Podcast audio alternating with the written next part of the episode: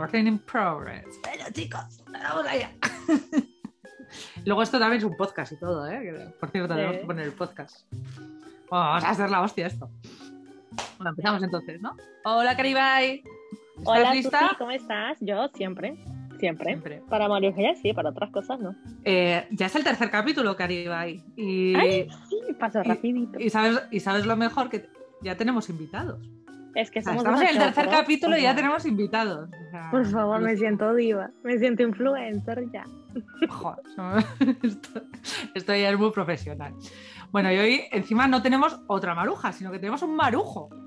No sé Para que no se diga que no hay igualdad en este canal, ¿eh? Eso, aquí se respeta todo.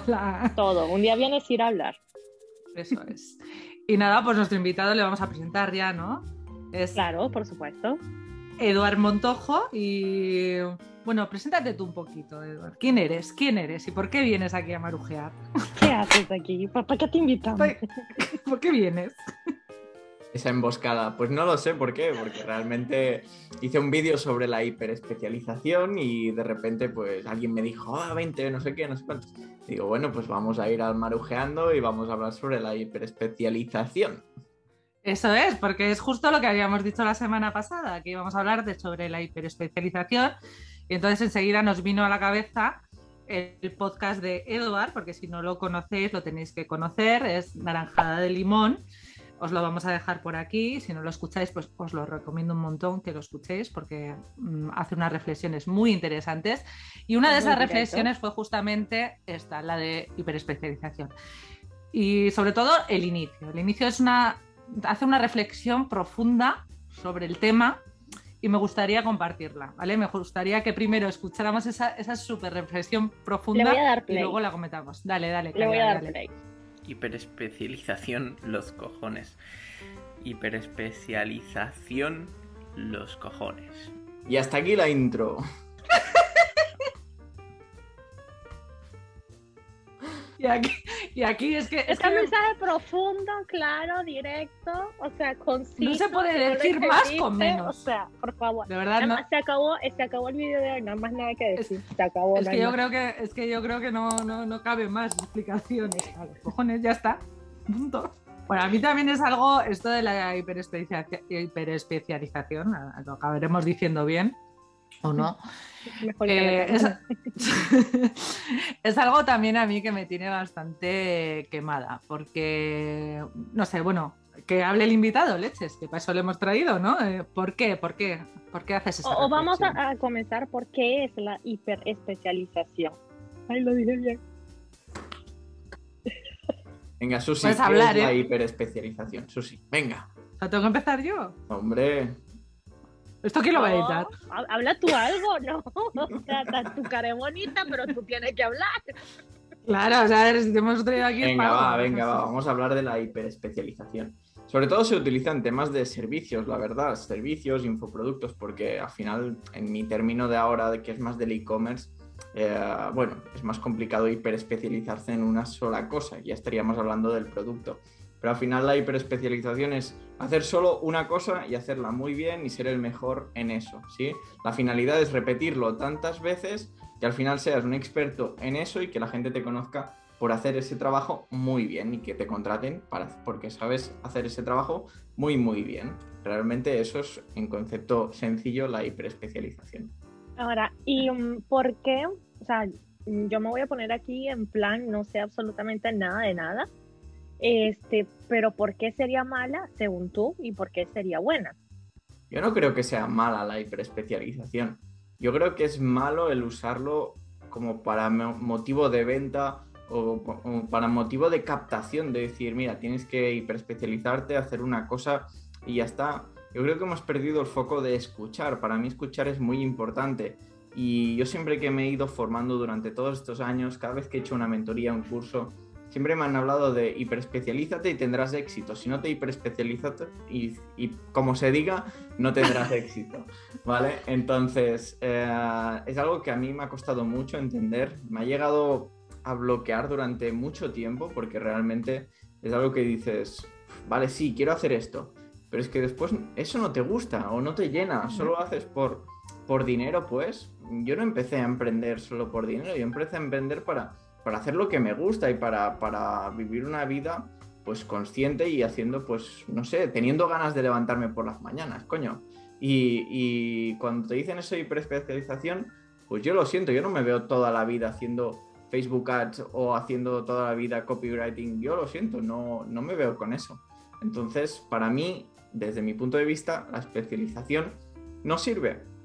Y lo malo es que he tardado muchos años en darme cuenta de eso, realmente o sea, no le he hecho mucho caso, pero el problema es que lo he hecho a temporadas. Decía, venga, vamos a hacer Facebook Ads. Me convertía en experto en Facebook Ads, ayudaba a gente con Facebook Ads, no sé qué, no sé cuántos. Después ya no quería hacer Facebook Ads. Venga, va, voy a hacer SEO. O venga, va, voy a hacer temas de infoproductos. Realmente sí que he ido hiper especializándome, pero al aburrirme, al no gustarme lo que hacía, iba pivotando. Entonces, no es que me canse de las cosas, es que no me gusta hacer solo una cosa. ¿Vale? Por eso yo no creo que sea bueno o malo la, hiperespecialización, sino que hay gente que le sirve o no, pero para ello tienes que escuchar a la persona y decir, vale, ¿tú realmente te gusta esto que estamos hablando ahora o te gusta hacer este trabajo y realmente te apasiona, te levantas con esto o no? Si no es así, ve, ve probando, ve haciendo lo que te venga bien y poco a poco irás encontrando tu sitio, irás encontrando tu lugar, digamos. Yo pues creo que eso va, va en todo, ¿no? No solamente en lo digital. Este, de hecho, lo, lo hablábamos en, en, los episodios anteriores, de que hoy en día es en plan, no tienes, o sea, tiene que ser esto y, y esta es la única salida que tienes y no puedes pivotar absolutamente a ningún lugar. Y después creo yo, pero esto ya como usuario, como cliente, que muchas veces buscas un determinado servicio y hay tantas personas hiper, ultra, recontra especializadas en un solo punto y tú dices, no, pero es que yo quiero uno generalito. O sea, yo, yo quiero uno que me haga como todito al mismo tiempo, ¿no? O sea, no quiero alguien que me haga solamente la porque hay uno especializado en segmentación y muy bueno, el genio, lo hace maravilloso, todo perfecto. Pero ajá, y después esto como lo meto en Facebook. Ah, no, eso se lo tienes que pedir a otra persona. Yo solamente te digo cómo segmentar el público. Ah, bueno, ok, entonces me tengo que buscar al otro. Y al otro le digo, oye, pero tú segmentarás. No, yo solamente te monto la campaña en Facebook. Ah, ok. Eh, pero las creatividades me las hace. No, esas me las tienes que dar tú. Carajo, terminó necesitando como 10 personas para montar un anuncio en Facebook, ¿no? O sea. Claro. Claro, yo, yo, me voy, yo sí que me voy a posicionar en esto porque yo sí que lo veo la hiperespecialización como algo negativo, pero algo negativo que nos lo meten desde pequeñitos. O sea, ¿no? total. Eh, es algo con lo que yo, para mí, llevo luchando desde toda mi vida. Yo he sido una niña desde muy pequeñita, muy creativa, me gustaban miles de cosas, pero de repente llegas al colegio y tienes la asignatura de matemáticas, la de arte, la de no sé qué. Y no te puedes claro. Si te gusta arte, no te puede gustar matemáticas porque son entre y, ya no solo, ya no solo eso, es que cuando estás haciendo matemáticas no le puedes aplicar el arte a la matemática. Y cuando estás haciendo arte no puedes aplicar la matemática. Y cuando no esto, y claro, mi cabeza ahí explotaba porque yo veía muchas cosas que las veía de manera muy transversal y decías, ostras, yo muchas veces a mí me costaba centrarme solamente en una cosa justamente por eso. Y eso me ha pasado durante toda la vida. Y ha sido un problema, o sea, es un problema, yo creo que, a ver, en la, vida no funciona así, la vida no funciona que tú haces solo una cosa y solo tienes que hacer una cosa. En la vida tienes que desarrollar diferentes habilidades. Evidentemente no puedes eh, desarrollar todas las habilidades del mundo, pero en la vida necesitas diferentes habilidades. Y yo muchas veces lo que, justo lo que tú has comentado, yo para entender cómo funciona la publicidad, y ya igual no para, por poner un ejemplo, para saber cómo funciona la publicidad y ya no solo para yo hacer publicidad, sino para contratar a alguien eh, que me lo haga, yo necesito de alguna manera, quizás no voy a ser pues. experta en todo, pero debo de saber tener una visión un poco más globalizada y entender todo, ¿no? Entonces, esa manía que hay ahora de, ay, te tienes que hiperespecializar, pero es que lo vivimos desde pequeños, porque de repente llegas a los, ahora son los 16 años y ya tienes que estar eligiendo eh, qué vas a estudiar con 16 años, con 15, o sea, llegas a los 40 muchas veces y no sabes lo que quieres hacer con tu vida todavía o quieres cambiar y... ¿no? Y, a los 16 ya ¿qué pasa? Que tienes que esto ya es elegir y ya ahí no puedes cambiar, ¿no? Es, a mí la, rabia que me da. Claro, yo por eso no encajaba en el sistema, nunca he encajado en el sistema educativo porque realmente no me gustaba nada de lo que hacía. Yo, yo digamos, yo no acabé ni la ESO, ¿vale? Yo realmente tuve que ir después a sacármela más adelante y todo eso. Pero no es que no sea bueno estudiando o, cualquier cosa de esas. Es que me aburría tanta, tanto el tener que hacer eso súper cuadrado y tal, que realmente ni me ponía a estudiar. Pero yo cada vez que he querido hacer algo y lo he estudiado y, y me lo he sacado a la primera y lo he sacado con buena nota. ¿Pero por qué? Porque me gustaba hacer eso porque encontraba la, motivación y la pasión en hacer esas cosas. Yo cuando pensaba en una carrera me decían, ¿no estudiarás una carrera? Y digo, no, no me gusta ni ser abogado, ni ser ADE, ni, ni, o sea, ni ninguna de las carreras estándares que, había actualmente, aparte que las veo desfasadas en cierto punto, pero este no es el tema, sino que el tema está en... siempre estás encasillado, desde que mm. empiezas con, después de primaria, digámoslo así, ya empiezan todo a encasillarte en qué vas a hacer, en qué quieres estudiar, no sé qué, no sé cuántos. No sé, creo que la vida está para, experimentarla y el problema es que las personas que, somos conscientes en este sentido, decir, wow, es que no, no quiero seguir este camino porque no sé realmente qué camino quiero. Entonces, para mí eso es lo, complicado y también fue duro el no encajar en este sentido de decir, claro. tienes que hacer esto. Pero es que lo, lo duro es que yo tardo tanto en darme cuenta que hasta ahora, hasta los 28 años, yo no me doy cuenta de, que la hiperespecialización me ha seguido hasta cuando he emprendido y cuando me he estado formando y cuando no sabía qué hacer y otra vez me volvían a encasillar y yo, vale, vale, pero es que no me entraba en la cabeza. Es que además es que es algo que, nos pasa en el día a día, porque tú vas a algún sitio, te presentas y ya lo primero, eh, ¿quién eres y a qué te dedicas? Y yo mogollón de veces me quedaba, ¿a qué te dedicas?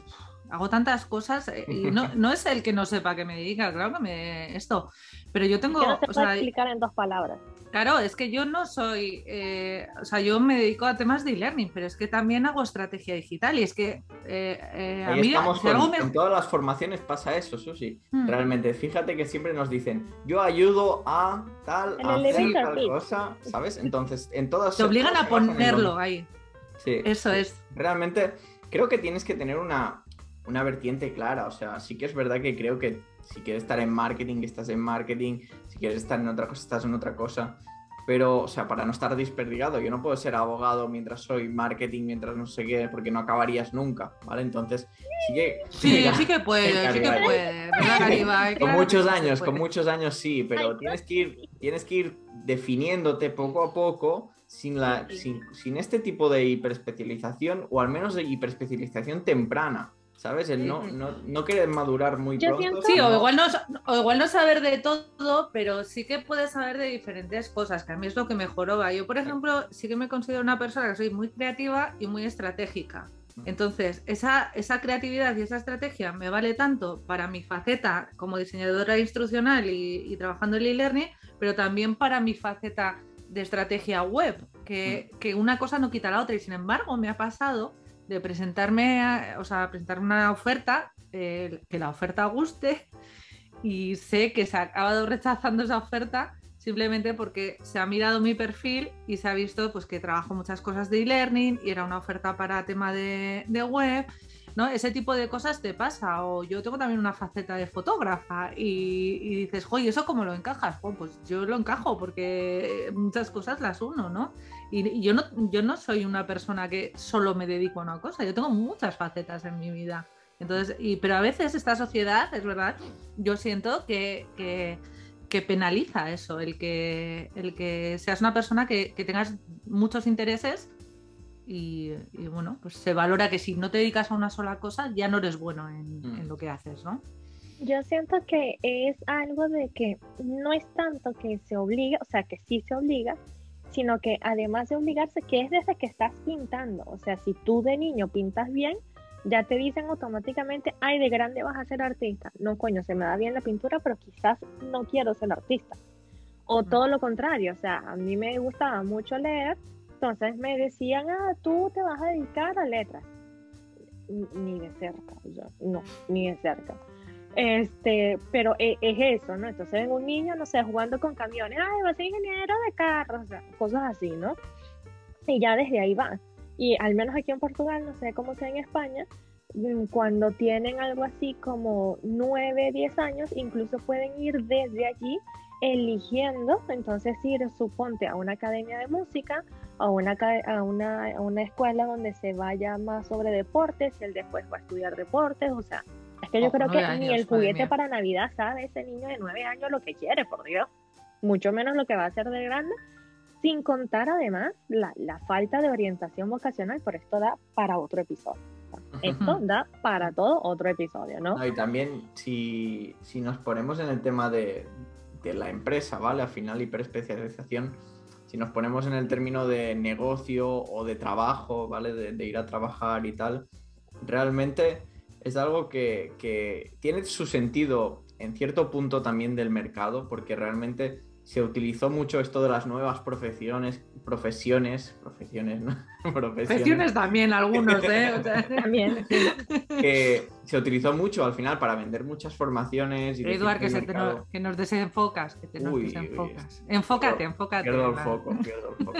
Foco ahí, foco. Total, que eh, se ha vendido muy bien el hecho de nueva profesión, hiperespecialízate en esto, tendrás mucho éxito y tal. Realmente yo creo que si entras, real- cuando realmente es una profesión real que acaba de salir y entras en un momento muy, muy nuevo de ese mercado, que está en pleno crecimiento, en pleno auge, realmente te puede ir bien el especializarte a corto plazo para sacar dinero, para posicionarte, ¿vale? Para ganar una reputación. Creo que puede ir muy bien. Pero cuando llegas a un mercado que está ya maduro o incluso saturado, para mí la hiperespecialización ya no, desde mi punto de vista, ¿vale? Ya no es tan efectiva, sino que tienes que buscar más una diferenciación que una hiperespecialización. ¿Vale? Entonces, si todos son hi- hiperespecializados, es lo que decía Caribay, voy a, voy a, hacer, algo, voy a hacer algo que sea un kit, ¿vale? Voy a aprender a hacer copywriting, ah, Facebook Ads, ah, bueno, todo lo que necesita realmente una empresa para que me contraten a mí todo. Sí, y decirle, mira, yo te lo hago un pack a tal cosa. Hostia, me estoy diferenciando de todos estos que me cobran tanto por hacer solo esto. Yo creo que depende también de eso que tú dices, del momento, también depende de la profesión. Por ejemplo, si yo soy fisioterapeuta, pero soy un fisioterapeuta dedicado nada más a músicos, ok, no, es una, es una hiperespecialización, yo me dedico a un segmento determinado, pero sin que se me juzgue tampoco, eh, porque, mm, por ejemplo, en mi caso, yo de abogado paso a eh, propiedad intelectual, paso a todo lo que es el mercado digital y paso a lo que son artesanas dentro de negocios digitales, o sea, hi- hiper, hiper, hiper especializado, ¿no? Pero sí sentí que cuando yo dije, bueno, yo ahora quiero estudiar de marketing para hablar también, no, no, porque tú ya estás acá, no puedes saltar para allá. Entonces, además de hiperespecializarse, es como que no bloquear a otras personas. Oye, si hay una persona que quiere ser artista, y quiere ser matemática y quiere ser cocinero, y se le da bien los tres y quiere hacer los tres, pues déjalos. O sea, Pero es que eso, bueno. eso nos lleva a lo de a lo que hablábamos del año, o sea, la semana pasada, el, o sea, el capítulo pasado, que decíamos eso, ¿no? De que cuando una persona está preparada también para ponerse a enseñar, ¿no? Cuando hablábamos de los cursos online, como que parece que, que si tú pivotas y te has dedicado siempre a una cosa y No ahora te pones a esto, como que no, no, no puedes, No porque puedes, no, no porque no tienes una titulación, No. porque no has hecho la carrera, porque tu carrera de base es otra.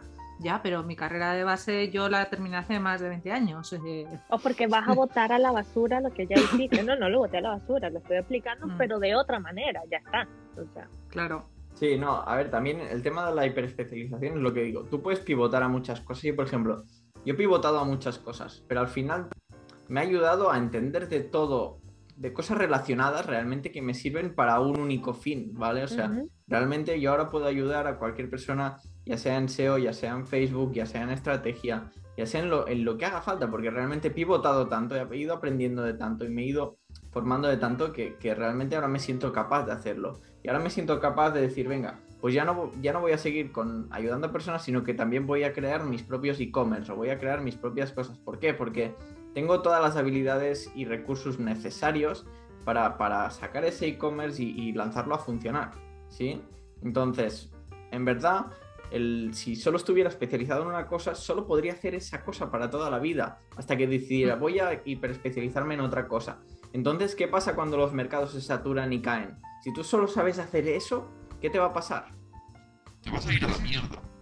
Claro, es que estás poniendo todos los huevos en la misma cesta al final, ¿no? Vale, Eh, Y entonces- además con que ahorita todo es así, o sea, Hoy lo Y- maravilloso es ser copywriter.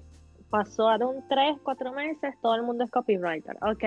No, ahora lo mejor es ser trafficker, porque, uy, tiene un- un- una demanda, una cosa, ajá, todo el mundo es trafficker. Pasó.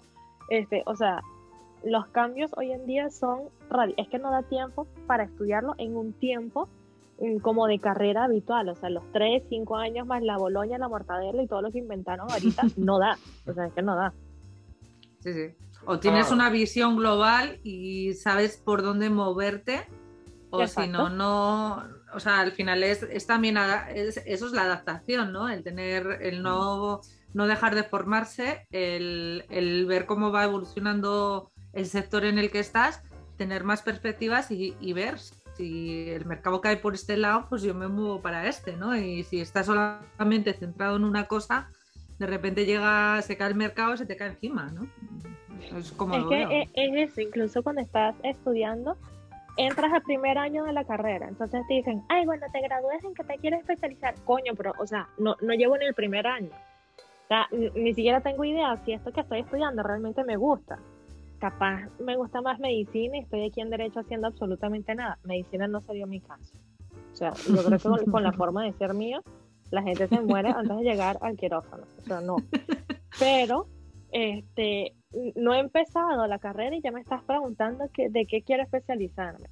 Estoy empezando el posgrado y ya de qué quiero el doctorado. O sea, ya va, vamos a bajarle dos. O sea, calma, gente, calma.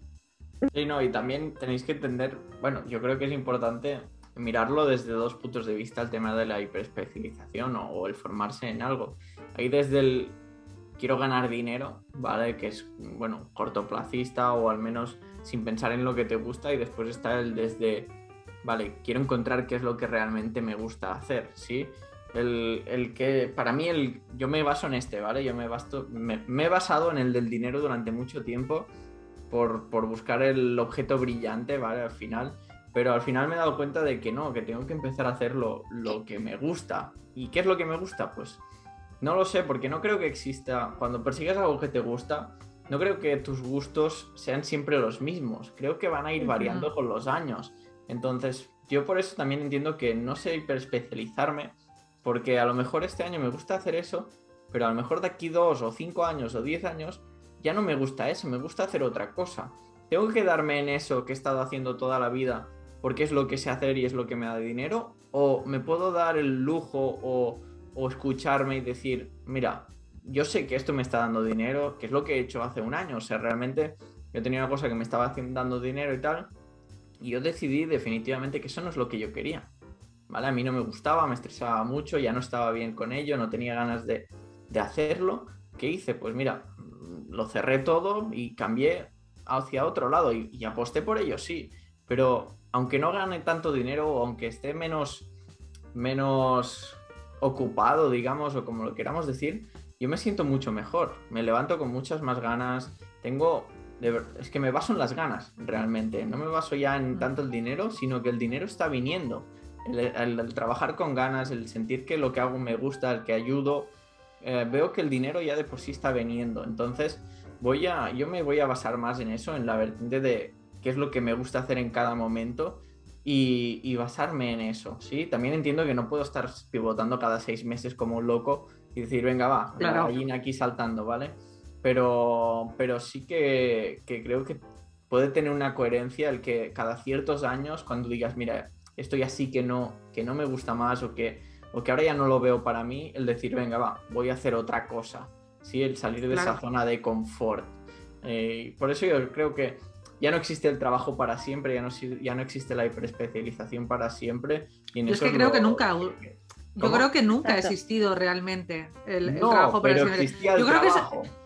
Pero yo creo que es algo que nos han metido como, o sea, yo creo que es algo cultural que nos han metido Bueno, mucho en la cabeza, ver, el busca Susi. trabajo para siempre, tranquilidad, no sé qué. Sí, pero Susi, nuestros abuelos venían de una guerra. Nuestros padres vivieron claro, lo que les claro, educaron claro. de la guerra, el falta Claro. dinero, el vamos a ganar Sí. dinero. Entonces Sí, sí. salieron las universidades, el, el hiperespecializarse. Todo el mundo tenía trabajo. Pues que ahora todo Sí, el o mundo todo el va a la mundo universidad, entonces hay más. O todo el mundo tenía un oficio realmente. Claro, O pero es que ahora todos van a la universidad como es lo mejor que puedes hacer, que no digo que no lo sea, borrego. pero- pero es lo mejor que puedes hacer, pero es que hay más abogados que, que puestos vacantes. O hay más... Oye, pero ¿qué tienes tú contra los abogados que siempre me pones? Es que, es que son unos picapleitos, unos picapleitos. Ah, no me sale hoy. No, Porque es-. Porque es el perfil más definido, ¿sabes? El perfil Sí, de sí, sí, sí. ¿sabes? O sea, pero es lo que me quiero lo que quiero decir es que realmente hay más oferta de abogados que demanda, ¿sí? Sí, pero eso en sí. todas las profesiones, entonces En todo. Ya no existe el, el trabajo de, venga, estudia y trabaja, estudia y trabaja. Entonces la gente se está dando cuenta de esto. El problema es que quien, quien aún nos guía hasta que tenemos cierta edad son los padres que vienen heredados de los abuelos, Sí, sí, sí. Y, Entonces... y, y todo eso que, que hablas de, de dinero, que también da para otro y también estás invitado de una vez a que vengas a marotear Mm. para eso, es también esa parte Al final de, le acabamos fichando ahí de. Sí. ves. este, e- es eso de que, ajá, necesitas dinero, pero ¿para qué? ¿Cuánto? ¿Y qué vas a hacer con él? ¿No? Esa parte nadie nos la dice, en esa parte nadie nos educa y claro, estás en, la rueda del ratón, ¿no? Estás de que, bueno, ahora tengo mil, ahora tengo mil, necesito dos mil, no sé para qué necesito dos mil, no sé si realmente necesito los dos mil, pero coño, yo necesito los dos mil. Llegaste a los dos mil, no, necesito tres mil, entonces necesito hacer el curso del curso, del curso para especializarme en el curso que hice del curso. Entonces así vas toda la vida y terminas, no sales nunca de esa rueda y es una rueda del dinero, es una rueda de la parte académica, porque yo necesito que mi LinkedIn se vea mejor, que yo estudio muchísimo, que hago 800 mil especializaciones, que mm, y, y a todas estas se te va la vida, se te va la familia y no seas absolutamente más un coño con tu vida. O sea, y llegas a los 80 años, tienes dinero y es como dice mi esposo, eres el más rico del cementerio y hiciste un coño con ese dinero, no te lo disfrutaste, no hiciste lo que realmente querías, porque Dios me libre pivotar, o sea, por el amor de Cristo, no, o sea, eso es pecado mortal, ni se te ocurra a ti, y no sé, dejar el derecho para dedicarte a ser youtuber de cocina. Disclaimer, es lo que quiero hacer. He dicho. Pero, o sea, pivotar a eso, no, no, Dios libre, o sea, no. Hola. Es lo de siempre, lo- pero lo, lo que decía yo antes, de eso, de que como que nos han educado siempre a que, nada, estudiate en tu trabajo fijo y, y- y ya está, y no te muevas de ahí. Si tienes un trabajo fijo, fijo entre comillas, porque fijo hasta que te echen. Si tienes un trabajo y no quites, no arriesgues eso para, para irte a otra cosa que te guste más, que no sé qué, no. Eh, es un poco la, la cultura en la, en la que vivimos. Y nos damos cuenta de que las personas evolucionamos, pero es que eh, todo evoluciona en la vida. Y, y, mm, es lo que decía, es lo que decía Eduard, eh, lo, lo que hoy te gusta mañana no te tiene por qué gustar. Y, y tú como persona también tienes que crecer y evolucionar. Y es que los tiempos también cambian. Mm. y, y- la vida nos va Claro, y las vida, la vida nos va llevando por diferentes cosas en todos los sentidos de la vida. Lo que hoy te gusta, mañana no tiene por qué gustarte, o con lo que estás a gusto ahora no tienes por qué estar a gusto más adelante. Y porque tienes que estar jorobado toda la vida con algo que no te que el gusta. reto ¿no? está Y- en. El reto aquí está en cambiar el. O sea, es verdad que todo lo de la hiperespecialización va muy ligado a toda la educación, a todo lo que nos han llevado y tal. El reto está realmente en cambiar la palabra sobrevivir por, por vivir. ¿Sí? Porque hasta, hasta ahora todo el tema de hiperespecialización, la educación y todo van desde el concepto de sobrevivir. Yo tengo que encontrar un trabajo que me dé dinero para pagar las cosas, para, bueno, para poder sobrevivir el día a día, ¿sí? Entonces tenemos que cambiar esa palabra de sobrevivir por el, vale, yo quiero vivir, ¿qué es lo que me gusta hacer? ¿Cómo quiero vivir? ¿Qué necesito para vivir? ¿Sí? Entonces esas son las preguntas que realmente yo me hago, de, bueno, desde el 2015, que es cuando pasé lo del cáncer y tal, pero todo cambió ahí como diciendo, vale, o sea, todo lo que he estado haciendo realmente me gustaba. Yo trabajaba para otra persona, que no digo que sea nada malo y tal, pero Mm. no, era- no, no estaba haciendo lo que me gustaba, sino que vivía por el sueldo que tenía, esos 1.100 euros, esos 1.300 euros que, que yo tenía al mes y decía, mira, con esto, mira qué bien, tengo mi coche, tengo mi moto, tengo mi pisito, lo tengo lo que necesito, ¿no? Pero no estaba pensando realmente en mi vida, estaba pensando en el día a día, ¿sí? Entonces ahí fue cuando todo cambió un poco y al final pensé, pensé en el término vivir y no en el sobrevivir. Y ahí es donde entra el, vale, ¿qué quiero hacer? Esa es la pregunta que se tienen que hacer las personas y que yo creo que es lo más importante, el decir, qué quiero hacer con mi vida ahora, qué, qué me gustaría hacer, ¿sí? No, no fijarse en lo que está establecido o preestablecido, lo que te dicen que es lo que ahora funciona, sino en, vale, ¿qué es lo que yo quiero hacer? ¿A qué me quiero dedicar? Y después ir pivotando. Ya puede ser hiperespecialización al principio para arrancar, sí, pero es que a esa hiperespecialización con la que empiezas, irás incluyendo más cosas. No es que la dejes esa con la que empiezas, sino es que es como un Lego. Se van sumando Exacto. piezas y piezas y piezas y al final la hiperespecialización ya no existe, pero tú tienes mucha más seguridad porque tienes muchas habilidades. Si tu negocio cierra de una cosa, puedes montar otro. Si ahora toda la tendencia va hacia otra cosa, tú la puedes incluir en tu negocio, ya no depende, o sea, no te vas a ir a la quiebra porque tú solo sabes hacer eso y eso ya no se lleva, Claro. sino que te habrás ido irás, habrás ido y construyendo un edificio de Lego de habilidades, ¿sí? O sea, todo habilidades y eso cada vez es más fuerte, ese edificio cada vez es más fuerte y tú te, te- te da mucha más seguridad y tranquilidad, lo que te permite vivir, no estar pensando en el sobrevivir, sino en el vivir, ¿sí? Y, y he hablado del tema de emprender, pero realmente cualquier persona que también trabaje puede ir formándose y ir teniendo esa seguridad de decir, mira, yo es que además de esto sé hacer esto y sé hacer lo otro, pero Claro. al menos que se basen en lo que les gusta, no por la carrera rápida de ir consiguiendo más, como decía Caribay, más títulos para, para subir de rango y todo eso, sino mira, ahora me gusta hacer eso, pues voy a hacerlo, ¿sabes? Voy a, voy a hacer inglés o uy, ya me desenfoco. Eso me avisa, me avisa de venga, deja hablar, deja hablar. No, no, no, aquí no cortamos, aquí estamos para en nada. Sí, sí. Además de que de, de, de todo eso, y yo siento que también es, es la, ¿cómo explico? Es que es para absolutamente todo, ¿no?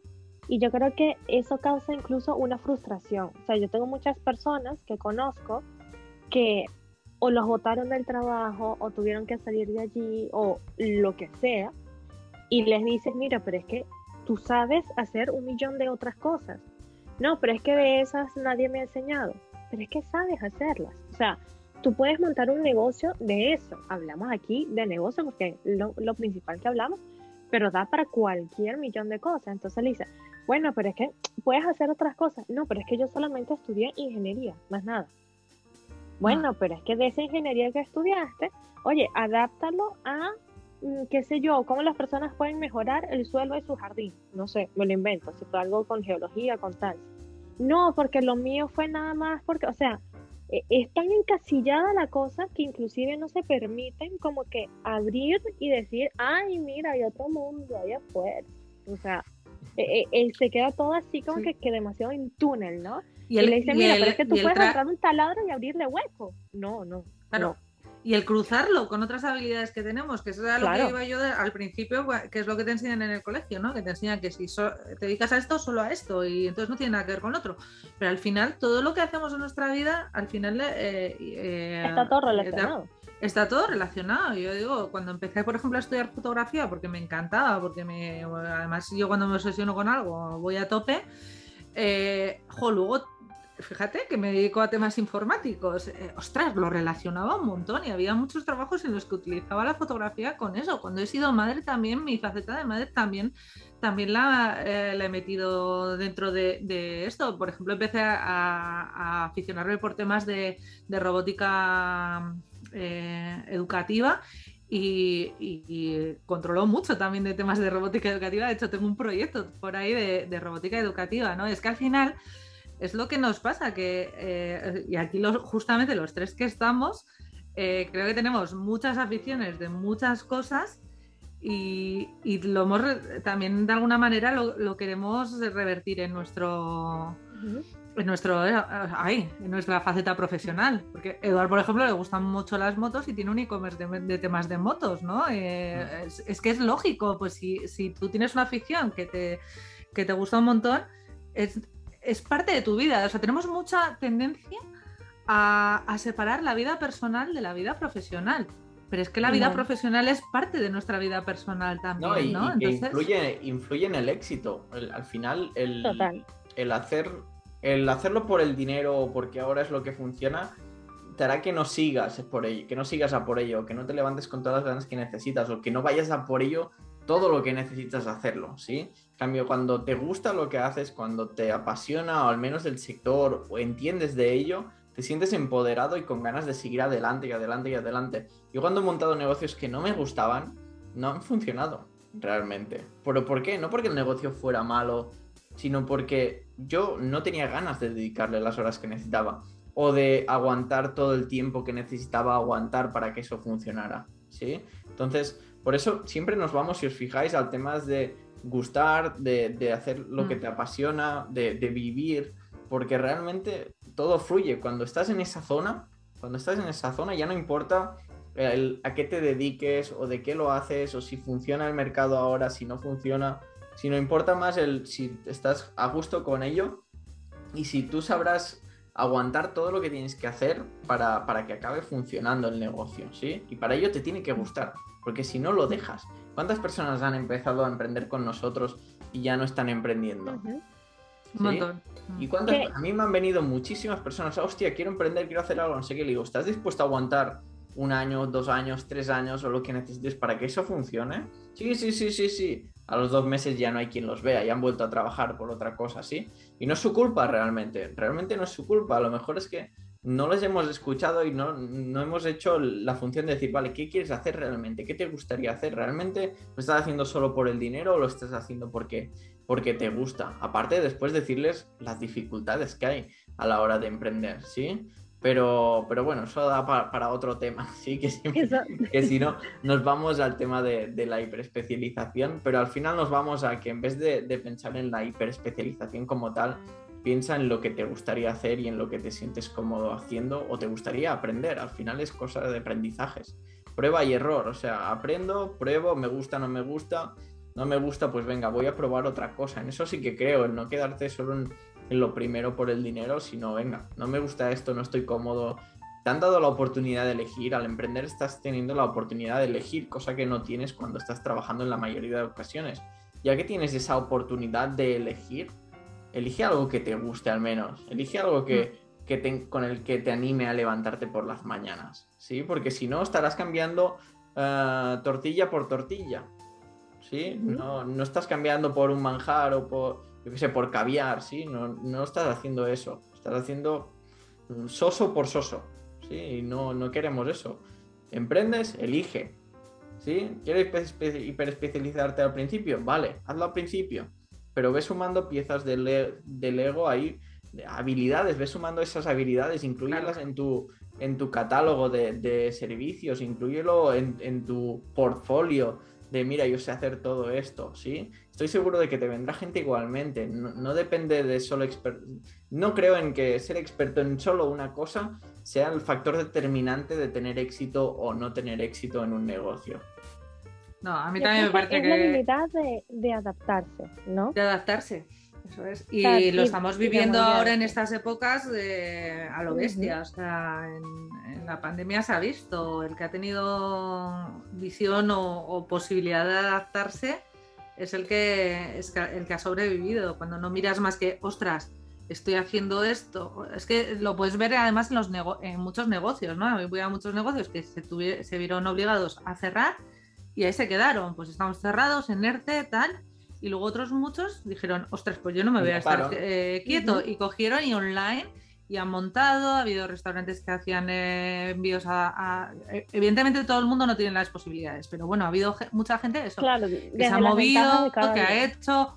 O fíjate los gimnasios que también estaban cerrados, pero mucha gente ha cogido y online ha estado haciendo cosas y de repente han, han abierto una, casi sin querer una nueva línea de negocio que estoy segura de que aún hoy en día la, la mantienen y igual incluso para muchos resulta que, que es el camino a seguir a Mm. partir de ahora, ¿no? Entonces, eh, claro, si tú solamente estás centrado, o sea, estás como el burro este que le ponen aquí para que no vea más allá, pues, pues nada.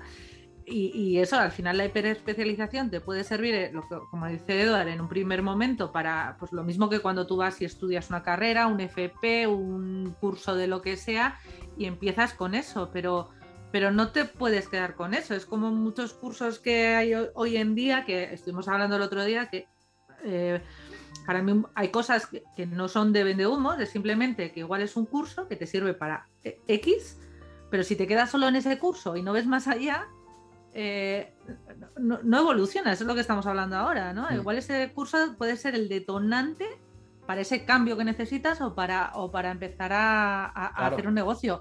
Pero si te quedas solo con eso, solo con eso, es que no vas a evolucionar. O sea, no. Eso es yo. Eso es importante. Bueno, Caribaidi. No, dime, dime. No, que eso, que eso que ha dicho era importante, que yo en ningún momento critico ningún curso porque al final me han llevado a donde estoy hoy. Sí, el, Claro. el haber empezado A todos. a, espe- a espe- hiperespecializarme en una cosa, después en otra, en otra, en otra, al final me han llevado a quién soy yo y estoy orgulloso de, de quién soy hoy porque tengo la capacidad de hacer muchas cosas que si, si no hubiera hecho esto de, de especializarme, empezar por una cosa, al final eso de que un segundo que cambies de tu vida ya no tendrías la vida que tienes ahora, ¿no? Un grado que la cambies ya no sería la misma, ¿sí? Entonces, para mí me ha ayudado mucho el hacer formaciones, el especializarme en ciertas cosas, pero me ha frustrado igualmente el decir, es que tengo que especializarme, es que tengo que especializarme, el, el decir, es que los que tienen éxito es porque Es se el especializan. tengo que. Sí, no quiero, exacto. o sea, no era el quiero, era el tengo, ¿sí? Exacto. Entonces, eso creo que es lo que me ha llevado al final a, a- a no destacar tanto como otras personas que se han hiperespecializado, pero es que a lo mejor ellos no sentían la necesidad de "Uf, me frustra tener que hiperespecializarme, sino que decían, oh, me encanta esto. Y es lo que decía, al final, si te gusta lo que haces y te gusta esa hiperespecialización, adelante con ello. Después ya, ya pivotarás o irás adaptando, a- a- a- añadiendo habilidades, ¿sí? Pero realmente yo creo que el tener que estar así porque te decían que tienes que estar así, es lo que me ha hecho bloquearme cada vez y bloquearme y decir, no, es que no quiero hacer esto. Y, y volver a pivotar y dices, hostia, un año perdido. Al final no es un año perdido, he aprendido todo lo que tenía que aprender, he hecho todo lo que tenía que hacer y ahora voy a por otra que, que ahora mismo me gusta más, ¿sí? Mm. Después iré a por otra y ya está. Pero hoy soy quien soy porque he hecho todo esto. Entonces, no es una crítica a todas hiper- las hiper, hiper- hiperespecializaciones, sino es el no te quedes ahí, sino fluye, intenta fluir con lo que viene, intenta fluir con lo que te gusta, ¿sí? Para mí es más eso. No, no es bueno ni malo, sino agárrate a ello y después empieza a correr, empieza a escucharte y empieza a avanzar. Eso es, Yo para mí no es. Bueno, perdona, Garibay, dale, dale. es el, el no cerrarse a cosas nuevas, ¿no? O sea, no, es que yo estoy especializada en esto y oye, en- vamos a suponer, estoy especializada en derechos de autor para creadores digitales, que es mi caso, pero no voy mm, por nada del mundo a hacer un curso de gamers, o sea, mm, de derechos de autor en videojuegos no voy a hacer un curso de copywriting, que no tiene absolutamente nada que ver con el derecho. No voy a hacer un curso de este Final Cut Pro. No, no, nada de eso, no. O sea, me gusta hacerlos y me gusta hacerlos hasta de cosas del jardín, me gusta hacerlos de un sinfín de cosas, ¿no? Y sentimos muchas veces de que, no, yo solamente tengo que hacer cursos única y específicamente en mi área. Y todo lo demás es hobby y no lo pongo acá. No, si tú estás estudiando, no sé, panadería y eres un abogado, oye, quizás ese tiempo que necesita el pan para leudar deberías aplicarlo tú para calmarte y que tu cerebro pues también se refresque. O sea, de absolutamente todo, yo creo que se puede mezclar todo. O sea, tú estás en un curso de jardinería y algo de allí lo podrás aplicar a algo más en tu profesión, en tu oficio, en lo que sea. Puede ser que lo que yo esté diciendo sea una locura normal. No, para mí, para mí no, es lo que, lo que, estoy- yo- No, es pero lo hay que comentaba vigilar. yo del tema de tra- transversal, o sea. Pero hay que vigilar. El... La especialización tiene un- un- una lógica y es el foco, ¿vale? El decir, mientras Sí, hagas sí. esto, solo haz esto, ¿sí? Entonces, cuando abres demasiadas formaciones, habilidades o, o empresas, digamos, da igual lo que quieras, si abres demasiadas de golpe que están en el mismo estado en el que tú eres el foco, tú eres la necesidad que tiene esa empresa, tú eres la- el único recurso que tiene, cuando haces eso, y te lo, lo digo por experiencia, pierdes todo el foco. Yo porque yo al Claro. principio, por ejemplo, incluso en formaciones, estaban demasiadas formaciones y al final no sabía ya ni qué estaba haciendo, ¿sí? Al final te acabas bloqueando otra vez, acabas perdiendo más el foco, entonces la especialización tiene una lógica, a nivel de, de momento, ¿sí? Eh, ahora estoy haciendo esto, voy a hacer esto ahora, cuando acabe esto, voy a ponerme con otra cosa, ¿sí? No es solo voy a hacer Claro. esto y ya está, sino mientras esté formándome en esto, mientras esté cogiendo experiencia, ¿puedo hacer esto solo? Sí. Después ya añadiré otra cosa cuando esto lo domine. Claro, Claro. claro. Es que la, idea. eso, la- no- sí, la no, idea es.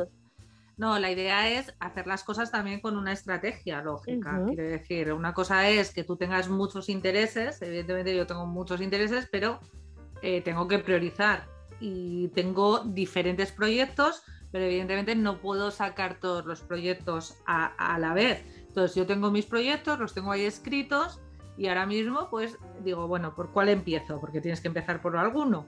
Entonces empiezo por este, pero sin descuidar tampoco que tengo el ojo ahí de que tengo esos proyectos, pero claro, evidentemente primero haz funcionar uno, porque si empiezas a funcionar, intentas funcionar, eh, o sea, emprender con 50 proyectos a la vez, pues lo más lógico es que ninguno vaya adelante. Entonces, eso sí, eh, eh, una cosa es no te cierres y otra cosa es, claro, no lo hagas sin plan y a lo loco, y en plan, no, ahora me gusta esto, ¿no? Lo que decías de de estar pivotando cada cinco días, no, no es ese, no es lo que es- creo que es- no es lo que estamos comentando, es eh, haz algo, pero no cierres tus habilidades, quiero decir, enfócate, pero aplica todas las habilidades y todo el conocimiento que tienes a, eso y no te cierres en que no, no, solo puedo eh, o sea, hacer esto eh, de esta manera porque es lo que he aprendido, ¿no? Pero hay muchas veces eso, es lo que digo, que, que al final todas nuestras habilidades y la vida es transversal, o sea, aplicamos muchas cosas en, en muchos, eh, o sea, tenemos que aplicar diferentes conocimientos en muchas áreas de la vida. Entonces, verlo desde ese punto de vista, pero desde luego, claro, todo para que funcione necesita una estrategia, necesita un plan, necesita un seguimiento y, y un foco, eso sí, claro. Yo lo Eso que pienso es que mm, tenemos la manía, y digo tenemos porque más de una vez he estado allí, de pensar de que nuestro cerebro está dividido por espacios, ¿no? Entonces, este, soy Caribay, esposa, Bloom, ahí un búnker con esas cosas. Después la profesional dedicada a asuntos legales, Bloom, allí, cerrado. Eh, después la que le gusta hacer pues artesanías, manualidades, cocinar, Bloom, cerrado, ¿no? Entonces como que mm, está prohibido totalmente que unas se vinculen con las otras. O sea, el día que mm, yo le quité las paredes a eso y dije, pues a tomar por culo, no importa nada. Este, la Caribay es así, eh, la, par- la parte, digamos, legal, la voy a decir, mezclando todo esto, porque al final yo soy todo esto, no soy esa encasillada del traje negro, los tacones, la, la formalidad extrema, no, quien ve mis vídeos podrá ver que, o sea, parezco un camionero maracucho, como diríamos en Venezuela, o sea, no hay esa formalidad extrema, las formas de explicar las cosas son extremadamente sencillas, con ejemplos del día a día. Este, es que quien ve mi canal mm, raramente pensará, salvo por los temas que trato, pero yo creo que si le pone mute, fácilmente puede pensar que estoy hablando de las Kardashian, una cosa así, o se le quita el volumen, ¿no? Este, pero fue cuando dije, ok, yo voy a mezclar todo, porque es que no me, o sea, me agoto separando, me agoto. Yo salía de la oficina en donde tenía que estar totalmente seria, totalmente formal, trajes totalmente oscuros, o sea, solamente era permitido negro, gris oscuro y azul marino, eh, camisa, bueno, blanca y bueno, porque es blanca, ¿no? Eh, todo así como que muy, o sea, tú pones en Canva abogado y plum, lo que te salga, esa era yo, ¿no? Y claro, llegaba a mi casa, me quitaba todo eso, me ponía en pijama, me ponía a jugar Nintendo, PlayStation, Sega, cualquiera de esas, y era feliz en ese momento. Sea, mm, claro, y después íbamos a otras reuniones y yo decía, no, el viernes en la noche, no, yo el viernes en la noche mm, pasé los cinco mundos de no sé qué. Perdón. O sea, pero es que eres abogado, ¿cómo te vas a dedicar a eso? Coño, pero es lo que me gusta. O sea, ya está, ¿no? Y yo creo que es un poquito eso, que en el momento también que nos vamos hiper especializando, sea en, en- en la profesión, oficio, lo que sea, también nos van encasillando como que una conducta, ¿no? Como una forma de Mm. ser. Y tienes que hacerlo así y no lo puedes demostrar de otra manera y no lo puedes explicar de otra manera y no te puedes vestir de otra manera y no puedes hablar de otra manera y un X, o sea, introduzca aquí lo que usted sea, un ingeniero que se respete debe, un médico que se respete debe y debes tener este carro y tienes que vivir en tal lado y tienes que comprarte tal, o sea, Y no deberías ¿No? estar marujeando. ah, que- no, Dios libre, menos, menos, o sea, y favor, menos en YouTube, ¿eh? Ni se te ocurra. o sea, no, no, ¿Qué dices? En pijama, no. por favor.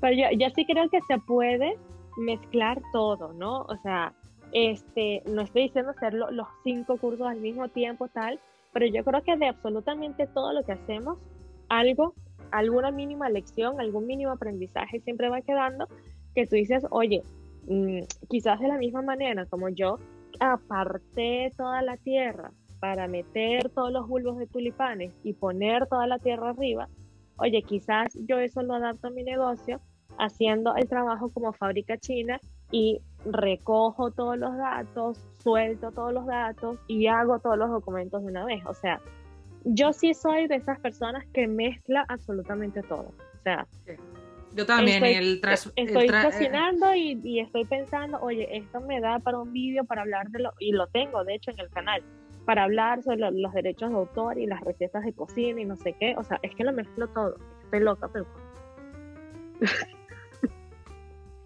Yo también, tengo el mismo desorden mental. pero hacer esa- como pero esa- psicólogo y no Sí. No, al final es lo, lo que comentaba, ¿no? De que tú eres una persona eh, eh, en su totalidad y las cosas personales te afectan en lo profesional y lo profesional te, afecta, te afecta en, lo, en lo personal.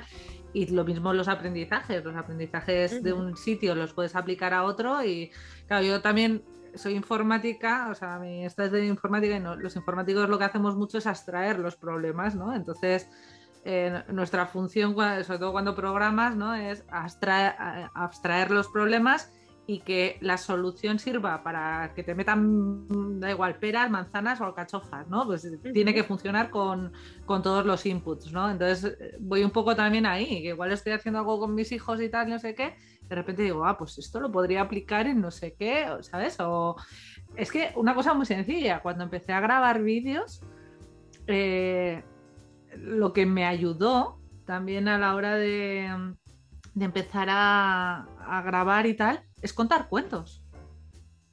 Por ejemplo, contar cuentos, al final tú cuando cuentas un cuento a un niño no puedes leerlo así más que eh, ya. No, lo tienes que interpretar, lo están esperando, ¿no? Que, porque viene el lobo y no sé qué, ¿no? Entonces tienes que hacerlo así. Y entonces eh, al final te das cuenta, ostras, si yo estoy contando algo a alguien, tampoco lo puedo contar así.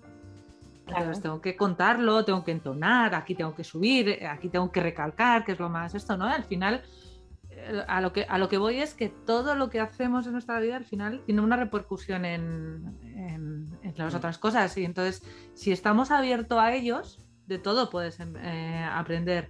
Lo que decía Eduardo, ah, jo, igual he tenido un año perdido. Y es lo que digo, nunca tienes un año perdido si realmente te has llevado un aprendizaje y si has, eh, o sea, si, si lo has analizado y has visto por qué estaba perdido y, y tomas acción más adelante. Otra cosa ya es que te tires 50 años perdido y ahí tenemos un problema, ¿no? Pero Sí, ya, ya ahí no te estás enfocando. A ver, que hay que enfocarte, aprender de todo y abrir las compuertas. O sea, Sí. Lo lanzar importante esas es- gringolas para allá. Lo importante es ver que, que evolucionas, ¿sabes? Que, o sea, porque es muy fácil perderse, ¿sí? Entonces es bueno tener unos, unas métricas, unos datos tuyos a nivel internos de, de qué es lo que quieres, por qué lo quieres y, y seguir esa, esos objetivos y, y ese por qué, ¿sí? Y ese para qué. Entonces es bueno antes de, de empezar con nada hacerse esas preguntas, ¿vale? El por qué, el para qué, el qué quiero conseguir, todo eso creo que es importante para tener un- una brújula, ¿sí? Una brújula que te vaya guiando de si estás haciendo lo que realmente quieres lo que, o lo que, lo que tienes que hacer en ese momento para llegar donde tú quieres, ¿sí? A veces nos basamos solo en el que quiero, pero es que a veces tengo que hacer cosas que no quiero, pero que tengo que hacer para llegar a ese objetivo, ¿sí? Que realmente es lo que yo quiero. Entonces, tenemos un camino por delante en el que requiere de varias especializaciones o requiere de varias cosas y a veces no somos capaces de ver a tan largo plazo y, y no disfrutamos del camino. Así que lo que yo estoy aprendiendo a hacer es, a pesar de que no me guste algo, entender que tengo que disfrutar de eso que estoy aprendiendo para, para llegar donde quiero llegar, ¿sí?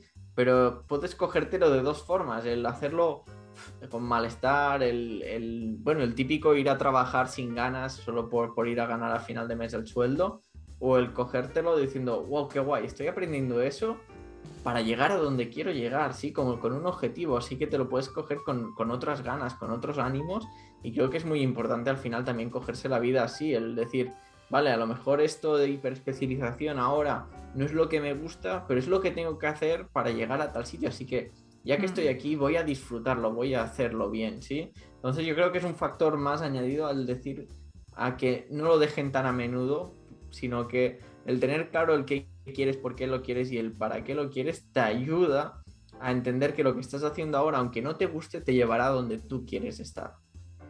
Uh -huh. Totalmente. Y saber que, sí, y, y, ver, digo, bueno, lo que tú estás diciendo, si en ese camino realmente tengo que hacer esa hiperespecialización. O sea, no tragarme eso de es que tienes que hacerlo porque esto es lo que ahorita. Por eso sirve de brújula, por eso sirve Exacto. de brújula esto. Uh -huh. Es que pensamiento crítico, ¿no? Siempre llegamos al mismo sitio. Vuelvo a revisar el episodio 1, por favor. Las palabras claves de este canal es sentido común, pensamiento crítico. ¿no? Eh, al final cuestionarte todo lo que estás haciendo, por qué lo estás haciendo. Al final es un poco tener ese sentido común, ¿no? De realmente esto me lleva, ¿no? Pero bueno. Bueno, chicos, llevamos ya un buen rato. en la próxima? Yo. ¿Qué tal? Te, ¿Qué tal? Es, ¿qué el tal único que hay aquí, o sea, no hay más. ¿Cómo te ¿Qué tal? ¿Te ha gustado la charla? Sí, hombre, hombre, yo creo que quien nos escuche le va a servir, sobre todo personas que estén ahora empezando o que hayan pasado por esto de, mira, estoy haciendo esto porque me dijeron que me especializara en su día y tal. Creo que les va a ayudar al menos a ver tres puntos de vista diferentes al, al, que hay ahora instaurado en el mundo. Sí, venimos de, somos extraterrestres que bajamos aquí y tal. Y, y, y, bueno, no, es simplemente yo solo quiero, quería poner, poner mi, mi, granito, exponer mi punto de vista. Y al final son solo opiniones, tanto lo mío como lo tuyo, Susi, y lo tuyo, Sí, claro. Son opiniones que, que, la gente puede cogerlas o no. Pero en base a mi experiencia, en base a mi lo que yo he vivido, pues para mí ahora mismo en este punto no me sirve la hiperespecialización. ¿Que me ha servido en su momento a lo mejor? Sí, pero no tendría que haberme cogido como solo tengo que, que, hacer esto y esto y esto y esto, ¿sí? Sino, mm. vale, esto me está sirviendo para llegar donde quería. Pero es que antes no sabía qué quería. Ese era el problema. Claro.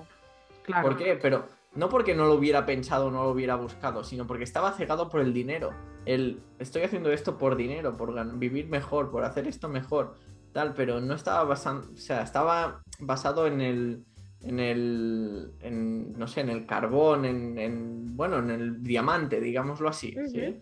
Mientras que realmente hay cosas mucho más importantes y cuando encuentras realmente lo que quieres, quitando el dinero del medio, realmente ves más claro el camino, ves, ves un poco lo que quieres hacer y tal. Así que bueno, yo, quien nos escuche, al final es que se escucha él mismo o ella misma que, que vea lo que, lo que está haciendo y pero que se pregunte realmente qué es lo que quiere hacer apartando el dinero del medio, ¿sí? El si yo no necesito el dinero, ¿qué es lo que yo quiero hacer? ¿Qué es lo que me gustaría realmente hacer? Y cuando lo vea, que traza el camino, al final, traza el camino de todo lo que tendrías que aprender en este, en este mundo para llegar donde tú quieres llegar.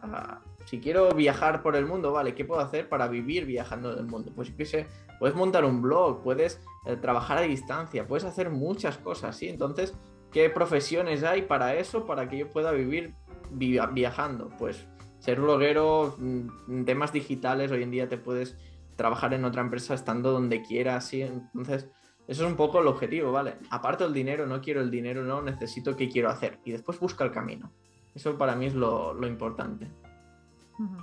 ¿Sabes qué podemos hacer? Se me ocurre ahorita que para el próximo episodio hablar de eso porque yo creo que está unido a eso de los vendehumos, del pensamiento crítico, de los que hacen curso, etcétera, aquella frase de vive de lo que te gusta hacer, que muchas personas piensan que es totalmente falso y es vender unicornios. Yo siento que es totalmente real, ¿no?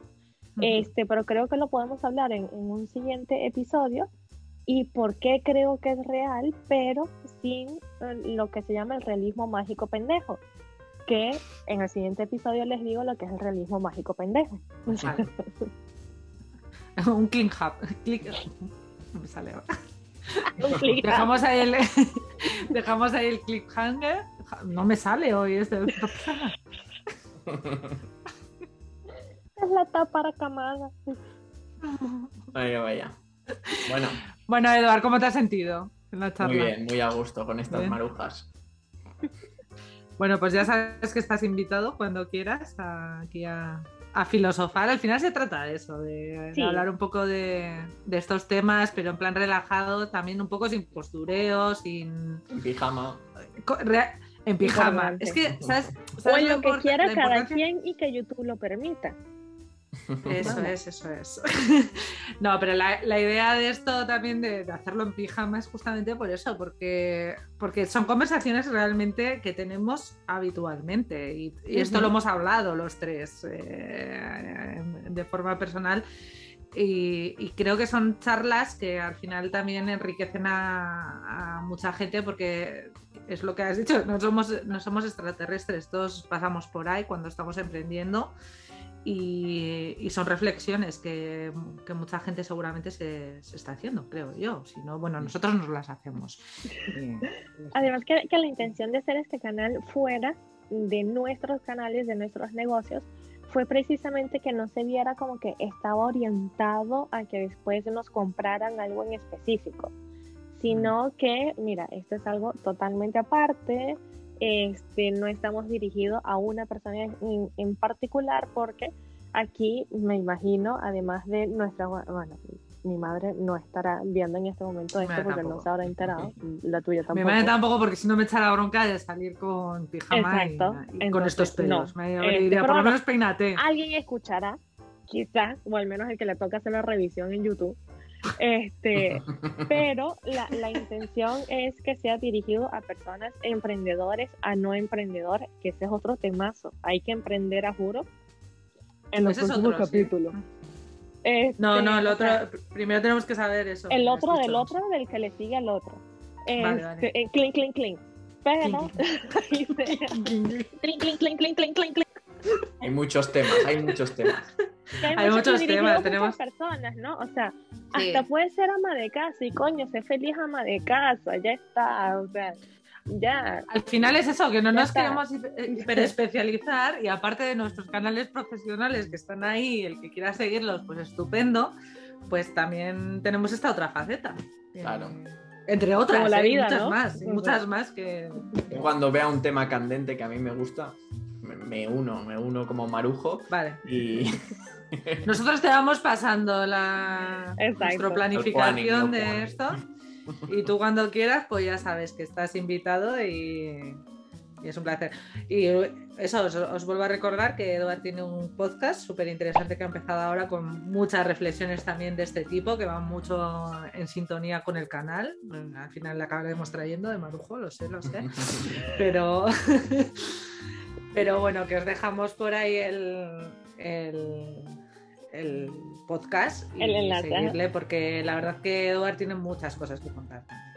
Eh, su historia, y aunque es muy joven, eh, ha vivido mucho y, y Sí, sí, tiene cosas muy interesantes que contar. estamos en esta vida para contarlo, o sea que al final es. exponer un poco lo que estamos haciendo, tanto en Marujeando como en Naranja de Limón o como en nuestros proyectos, realmente creo que estamos haciendo un bien, al menos para la gente que, que sienta que le estamos ayudando, ¿sí? No estamos para todo el mundo, sino para aquella persona que se sienta Sí, con que- identificada con nuestra experiencia y con lo que estamos haciendo. Con Que se que sienta a una persona sola, ¿no? le sirva o por lo menos se pase un rato bien con nosotros, pues oye, para Eso nosotros es. también nos sirve. o sea que- Y nos sirve de terapia también. para- Eso es. También, porque hemos tenido unas semanitas, entonces cuando dicen, vamos a, vamos a la mañana, no, para mañana te deja todo, pero la, la marujea nada. Yo ya no. estoy, estoy eso, con dolor de cabeza, el cuello, la espalda, estoy hecho una mierda, pero he dicho, no, no, marujear un rato porque esto también pues, te libera un poco, oye, de, de esto. Vaya, vaya. Pues nada, lo vamos a dejar Eduardo, aquí porque nos hemos enrollado. Y muchas gracias, Eduard. Ha sido un placer tenerte aquí, marujeando. Y nada, pues oye, darle like, comentar lo que queráis, eh, la, la que Y pensáis sobre compártanlo el con tema. personas también. O sea, con, Eso con es. esos familiares y amigos que tienen cerca que dicen, estás loco, de eso no se vive, así no Claro. se puede, no sé qué, a esos, mándaselos a esos. Pásales Eso, las marujas. Eso es, eso es. Tenemos que hacer una comunidad marujila aquí en pijama grande. grande. Así que nada, nos vemos en el próximo vídeo y Y hasta Vale. la semana que viene. hasta Chao. la semana que viene.